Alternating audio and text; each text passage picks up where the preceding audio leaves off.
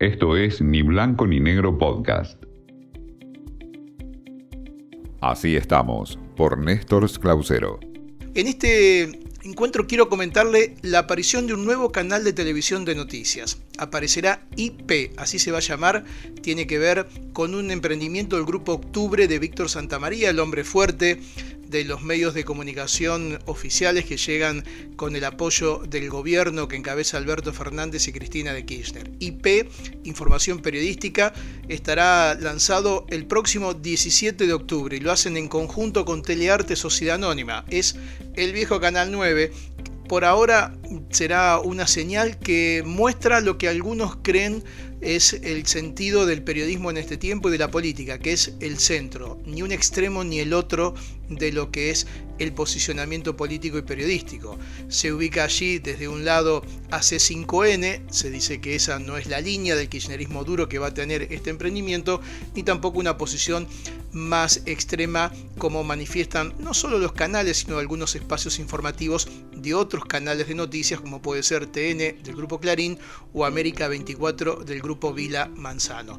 Lo cierto es que IP comienza con 242 personas el próximo 17 de octubre. Esto tiene que ver con la salida al aire por primera vez de la televisión en la Argentina, cuando con la imagen de Eva Perón en 1951, la primera transmisión de televisión en la República Argentina. Quieren ubicarse en el centro. La verdad, yo sobre esto siempre digo lo mismo. Si uno ve el mapa, si busca la geografía, va a ver que hay una Corea del Norte y una Corea del Sur. Corea del Centro no existe, así que es muy difícil posicionarse así. Las caras, muchas no son conocidas en la masividad de la televisión, no tendrá una transmisión de 24 horas por el momento, estará en el canal Aspiran dentro de Cablevisión en el número 24 y en la grilla de los canales de cable de los servicios de distribución a nivel nacional y tendrá mucha gente del canal 9, la estructura de canal 9 de Telearte se le suma a esta parte tecnológica que aporta esta nueva señal.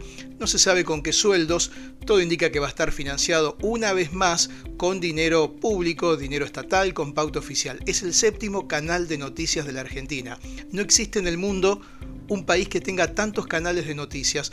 Primero porque desde el punto de vista económico es insostenible y también desde la audiencia es bastante difícil manejar eso.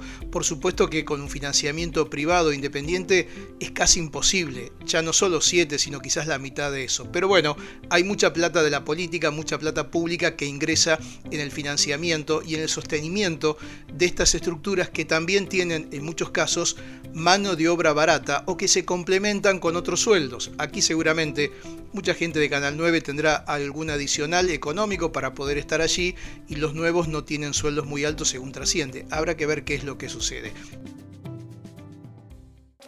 Esto fue Ni Blanco ni Negro Podcast.